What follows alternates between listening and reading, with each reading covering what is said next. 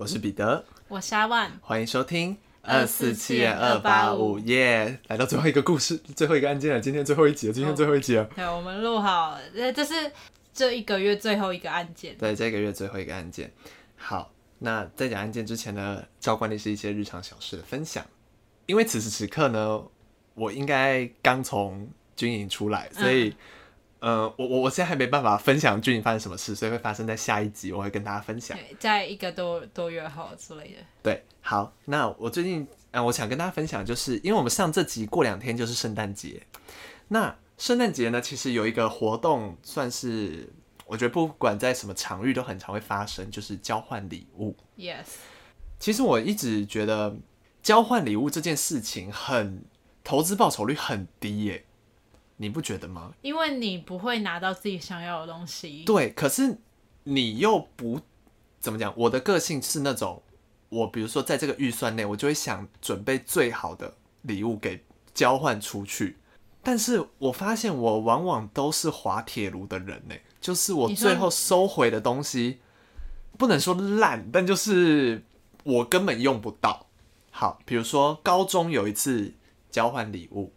我忘记我送什么，我们全班嘛，全班的，我忘记我送什么东西出去了。但反正呢，我收到什么福音专辑。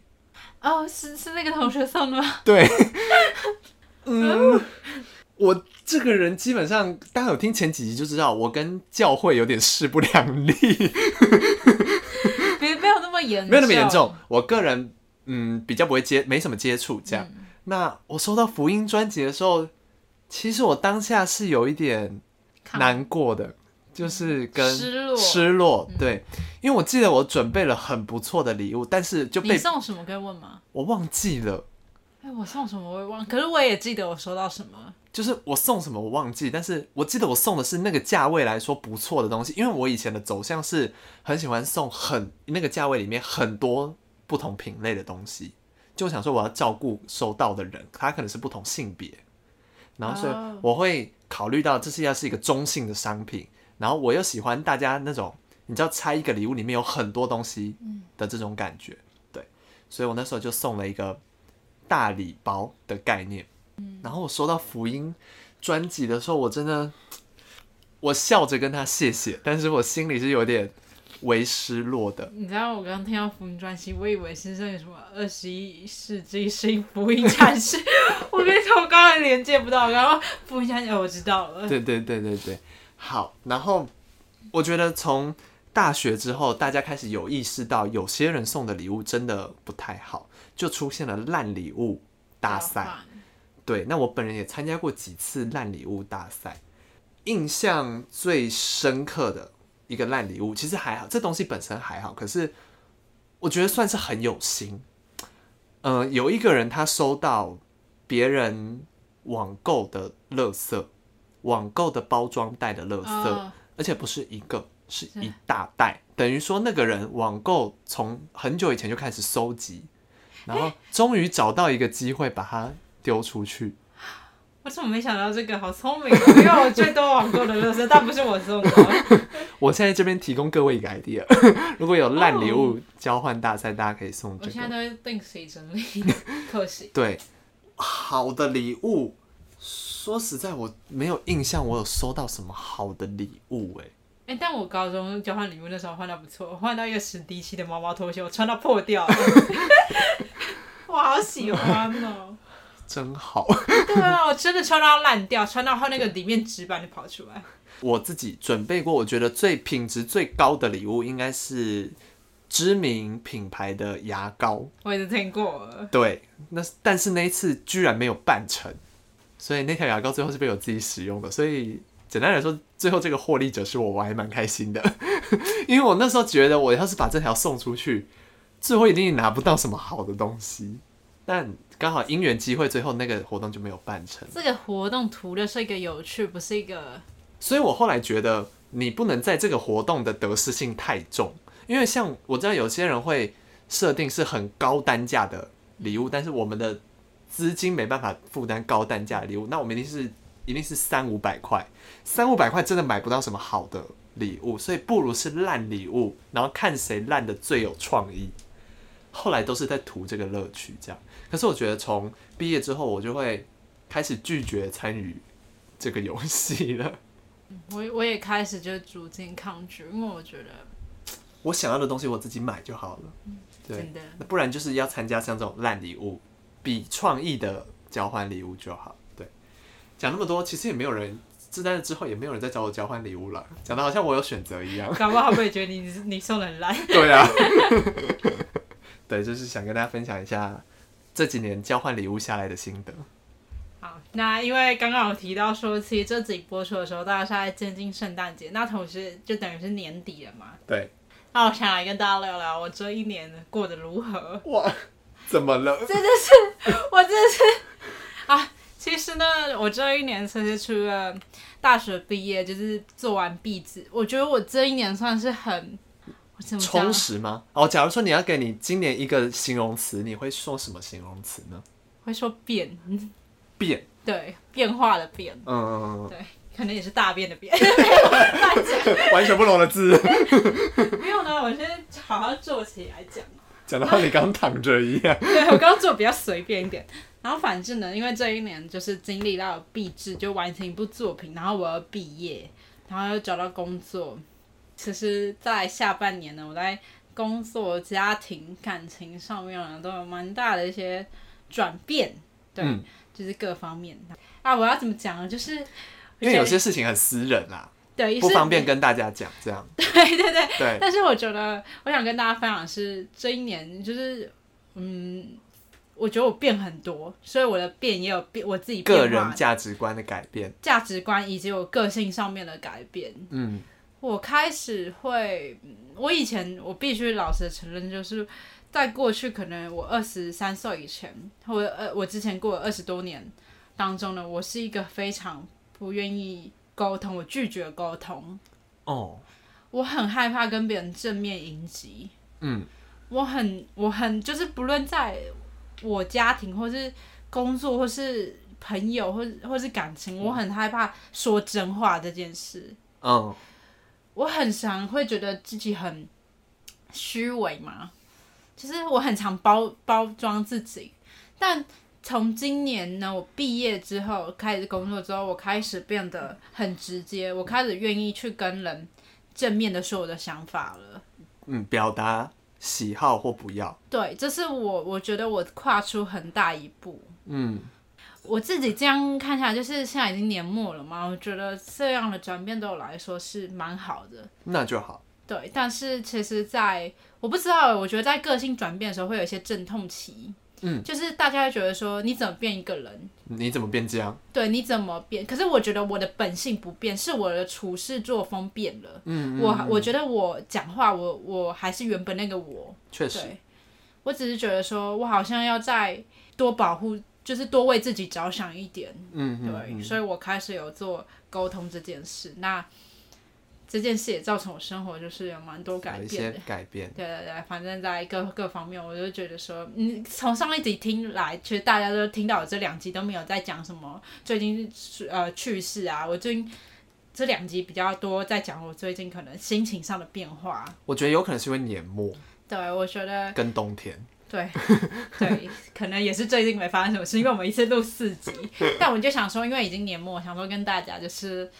分享一下我最近的改变，而且因为也要跨一个年了嘛，我也想说要整理一下自己各个方方面，就是让自己变更好。所以我想说，借此机会让听众就是了解一下我的内心世界。不然其实我是不太 我觉得听众应该蛮了解我们两个的内心世界。对啊，其实我们都会想跟大家分享啦，因为我们就觉得是朋友在讲故事这样。对对，你们就像是我们同桌的，或是坐在我们咖啡厅隔壁桌在偷听我们讲话的人。跟大家讲，大概一个月一两个月前吧，我在录某一集录音前在，在我在我们录音的我家痛哭失声，但具体原因不方便跟大家分享。反正就是我真的吓到，他第一次看到我哭吧，而且是大哭，不是什么默默流泪，是大哭，然后哭哭到他家人都问我还好吗？对，哭到就是我们录音前，然后他在吃着他的晚餐。吃到一半开始大哭，嗯、然后我想说怎么办？怎么办？怎么办？那那那那个大哭就是我开始转变的时候的阵痛期。对，就我开始觉得，因为我开始用不同的个性去面对我身边，然后第一次遭受到这么做之后的反应。对对，反正那时候就是因为又刚那时候可能刚工作，就还在压力很大啦，各方面的压力。嗯、对，因为到新的环境，对，对反正那时候就是有。就各个方，其实我觉得那那也不是因为一件事情，然后导致我哭，是那是那时候是因为我觉得我好像我这样改变之后，身边每个人好像都看不懂我在想什么。嗯嗯，我想大家应该是没有听出来了，因为他状态转换的非常快。对，但但跟大家讲，真的是不用担心，因为大概三天后就好了。对，而且他那天还请我吃 吃烤肉，吃串烧。对，因为我自己吃的很开心。反正那时候啊。那一阵子也是瘦了嘛，挺多，也是变美了。对，我觉得我给我自己今年的一一个词会是焦虑。为什么我是一个字就是一个？哦，你是要一个字哦，那我是烦。不同时期有不同时期的烦，可是我觉得总体来说都是对未来的不确定，然后跟因为跟我想做的事有关，我想做的事更不确定，所以。从年初知道今年要毕业，然后那时候很很努力的想要在最后一段时间累积一些什么，对。可是你知道事情不会都是如你所愿，那也就这样子毕业了。而且年初是不是又有疫情什么之类的？哦，对，因为我确诊。哦，对，其实那时候我确诊，然后那段时间本来是我想要给自己一个喘口气的。机会就是我想要你讲难听点，我想要逃避这一切，就最后一次逃避这一切。结果我确诊，对，但那也变相是一种逃避。其实这样讲不好，可是我蛮感谢那时候确诊了，因为终于可以停下来，什么都不想的休息。这样好，然后毕业了，毕业了就更焦虑了。然后就是像我前一集还是前两集提到关于当兵这件事，让我有多焦虑，这样，对，所以我觉得今年在一个很烦的状态下，可是撇除掉负面的原因跟一些负面的事情，算是做了蛮多事的，对，就是只能说是一个不好也不坏的一年了，这样子。我只能说，我觉得呃，大大家不用担心啊，我们两个现在都过得非常的好，而且我们两个都是乐天派了，其实还好啦。真的，因为我觉得我现在状态很好了，我觉得就是，我觉得经过那个阵痛期，经过改变的那个阵阵痛期之后，我觉得过得很开心，真的，而且我觉得我很变得比较有自信，我觉得我变，而且不会后悔这么做。对，而且我变得就是，对我真的不会后悔，就像你说，我真的真的之后我就会觉得。就是很态度变得很坚决了，嗯、对，我觉得是好的。就是经过那一段时间，我我开始改变，然后开始有一些摩擦之后，觉得还、嗯、就是现在真的 OK，我真的每天都过得很开心了，真的。嗯，对啊，就期望我们就是二零二三年，就是二零二二年这些坎跨过去，我们二零二三年要起飞。对，真的。你刚才讲的时候，我就突然想到，你去年这个时间分享的故事，是你摔断手、摔伤手的故事。对，所以年末都会有些悲伤的，对，所以年末都会有些悲伤的事情发生。对，突然想到，对，真的，就去年把他的手摔烂。对。这一段呢，就是我们对我们、就是、今年的一些感悟啦。对啊，近近两集都是啦。对，下一集可能就会有些趣事分享。因为下一集是我当完兵回来录音的第一集。下一集就是隔一个月了，所以就是应该会发生很多事。对啊，会很希望都是一些好事。对啊，希望大家也喜欢听我们内心世界啦。对啊，毕竟我平常有时候是分享一些让大家有点听不懂的故事嘛。因为阿万明显听不懂，所以我想大家应该也听不懂。Yes，对，就是我们你知道也是蛮有深度的，蛮有深度的。嗯、我们是性情中人，没错。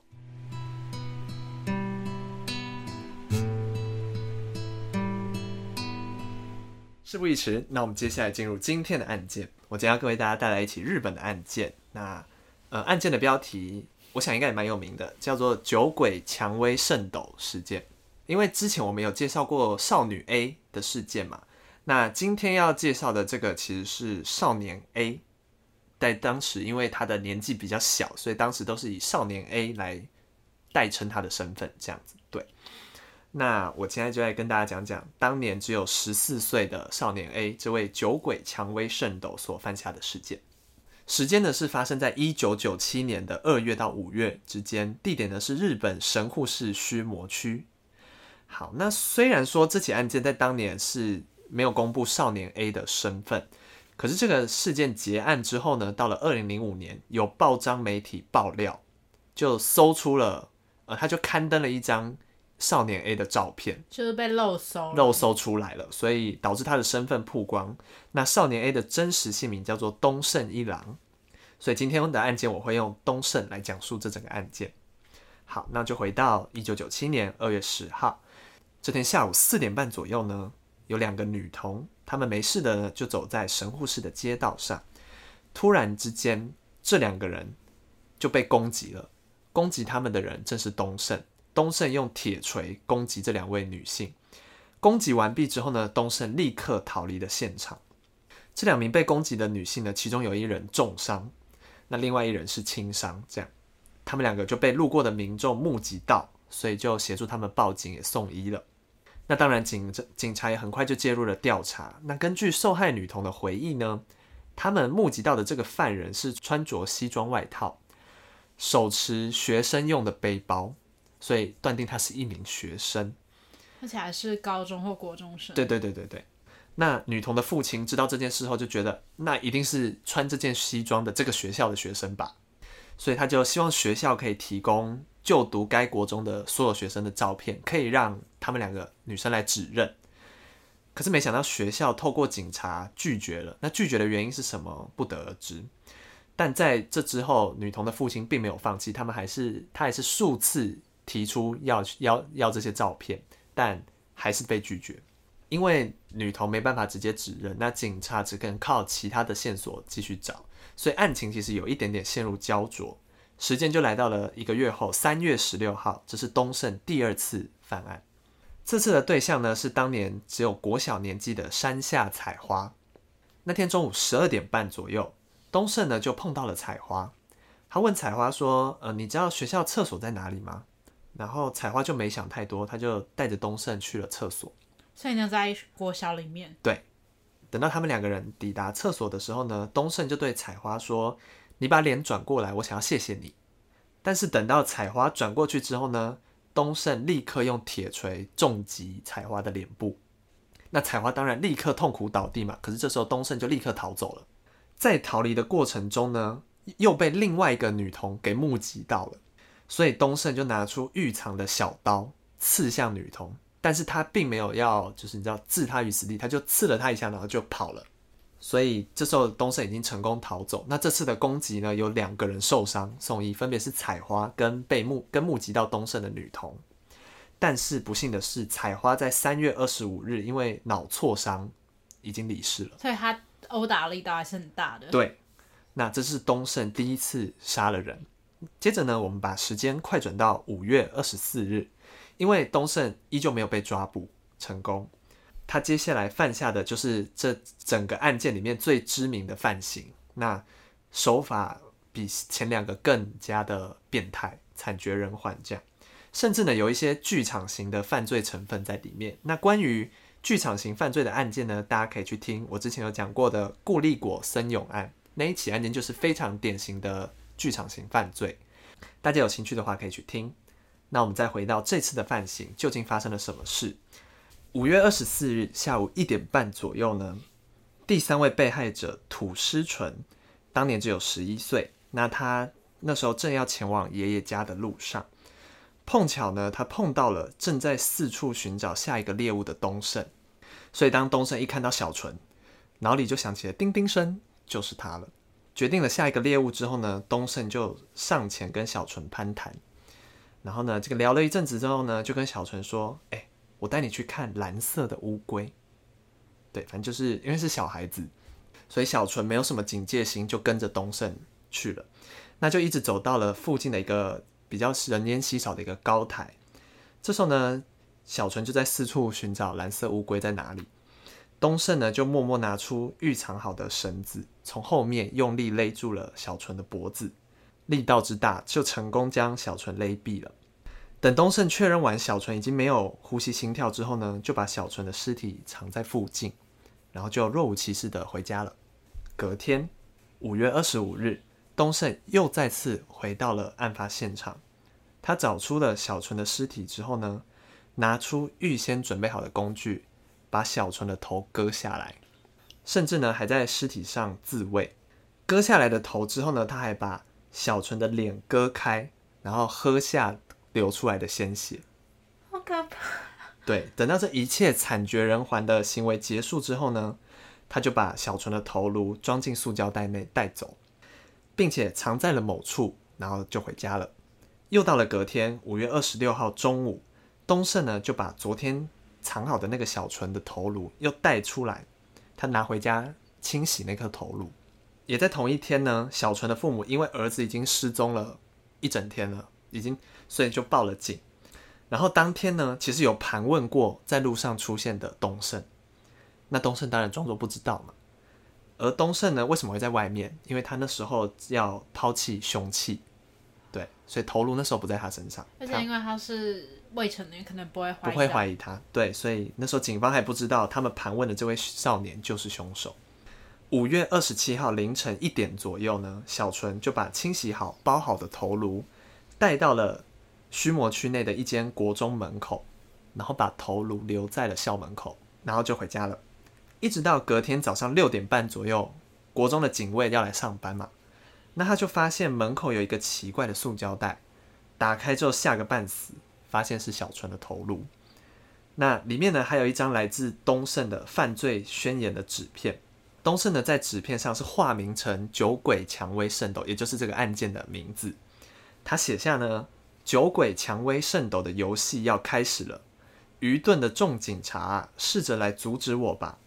关于杀人，我感到非常愉快，好想看到人的死亡。用死亡来制裁肮脏的蔬菜吧，用流血来制裁我经年累月的怨恨吧，就是这样一封挑战公权力的宣言。但是感觉有带有一点青少年的那种中二。对对对对对，整封信呢，其实充满挑衅的意味，所以最后呢还署名 “school killer” 学校杀手。但是呢，应该是年纪太小，而且因为他我我不确定日文那几个字是片假名还是平假名，我分不太出来。反正就是不是一般的汉字，那他是用那个方式直接书写 “school killer”。应该如果英文的话，应该是片假。好，那就是片假名。那因为他拼错了，就字有拼错，少拼。以英文来说，它少拼一个 C，这样子的概念。好，那警方呢也在同一天下午三点，在离校外五百公尺外的山林中发现了小纯无头的尸体。那被这样公然侮辱的日本警方面子一定挂不住，他们立刻展开最全面的调查。可是，一开始其实没有怀疑到东胜的身上，因为他们怀疑是年纪更长，可能是二十到四十岁的人犯的案。这段期间呢，媒体就是铺天盖地的报道，因为这一个这么平和的小区，一连串发生了这么惨绝人寰的案件，大家都想知道做出这种坏事的人会是谁。而就在调查的途中，六月四号。神户新闻社收到了信，其中一封上面写着“酒鬼蔷薇圣斗”呢，他就间接承认他杀害了小纯，以及先前提到的被害者。OK，所以这封信承认了所有被害者都是他杀的，对，都是同一人所为。好，然后呢，同时还威胁会有更多受害者出现。另外一封没有写寄件人地址，那它是一封咖啡色的信封，里面呢共总共有三张信纸。然后上面写了一千四百字，用红色的墨水书写。那这封信的内容呢，是酒鬼蔷薇圣斗的犯行自白书。开头呢就写着“现在就是游戏的开始”，之后呢就提到说：“当我杀人或导致他人身体遭伤害时，我觉得自己从持续的憎恨中获得自由，我能从中得到和平。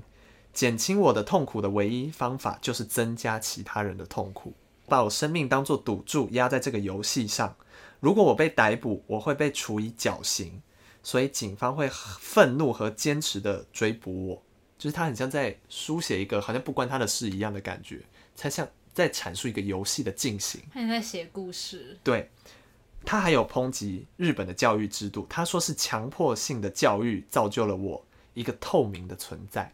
他就是推卸责任。对，然后最后呢？对于，因为媒体有大篇幅的报道，难免会有一些物质的部分，所以他就说，他的名字是酒鬼蔷薇圣斗，但是被误植成鬼蔷薇。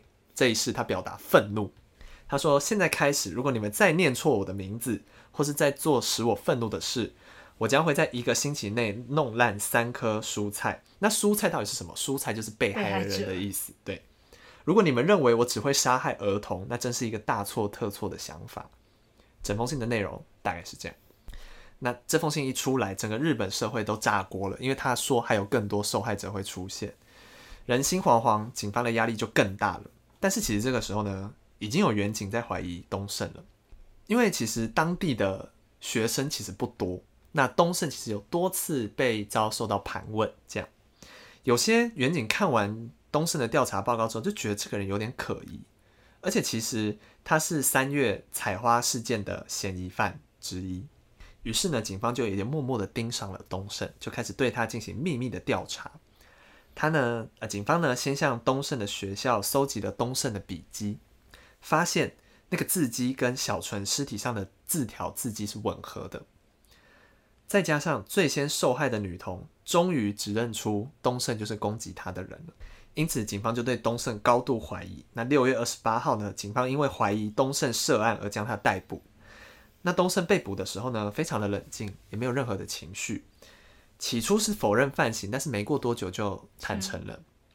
那凶手竟然是一名十四岁的少年，其实让整个日本引起一阵社会的哗然。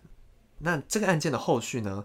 对于凶手年纪的揭发，还有在综合其实东升之前在信中提到的各种内容，有人研判呢，这其实是一起隐蔽青年的典型并发症状。什么是隐蔽青年？简单来说就是家里蹲。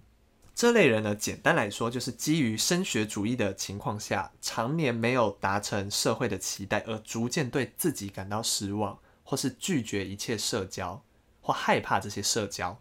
可是他才十四岁，他就已经有这么深的感触了。对，等一下会提到他的家庭，进而去逃避而足不出户的年轻人，这类的人就认称之为隐蔽青年。但是，呃，东胜的情况并不完全符合。那回到就是东胜的家庭，因为其实日本儿童六岁的时候要参与一项很重要严苛的考试，这个考试呢会呃成与败是决定你之后可以读比较优越的私立小学，或是比较普通的公立小学，入学考试类似这种概念。那想当然，东胜的父母是给予东胜很大的压力，即便在东胜那时候已经出现有虐杀动物的行为，东胜的父母还是。不愿意面对这一切，他们觉得说东胜，你只要把书读好，你要做什么都没关系。对，所以其实是那时候其实已经有一些不正常的情况了。但是，所以东胜就渐渐把这种虐杀动物当成嗜好。上小学之后呢，他还会带着利器去学校，每次作案后也会都也都会在日记写下他的感受。对他来说，这一一切都很像一场游戏。然后。对于杀了人之后的感受，他没有内疚，对他来说是一种舒压跟解脱。那最后，因为东胜犯案的年纪过小，所以他那时候是被送到少年感化院诊断。接着呢，先后就在关东医疗少年院、东北中等少年感化院度过了一段日子。那在二零零四年出院回归社会了，并且呢，在二零一五年出版了自传。绝歌日本神户连续儿童杀伤事件，讲述了他全部的心路历程，还有忏悔。如果大家对这个案件很有兴趣的话呢，其实这个案件的各方人马都出了书。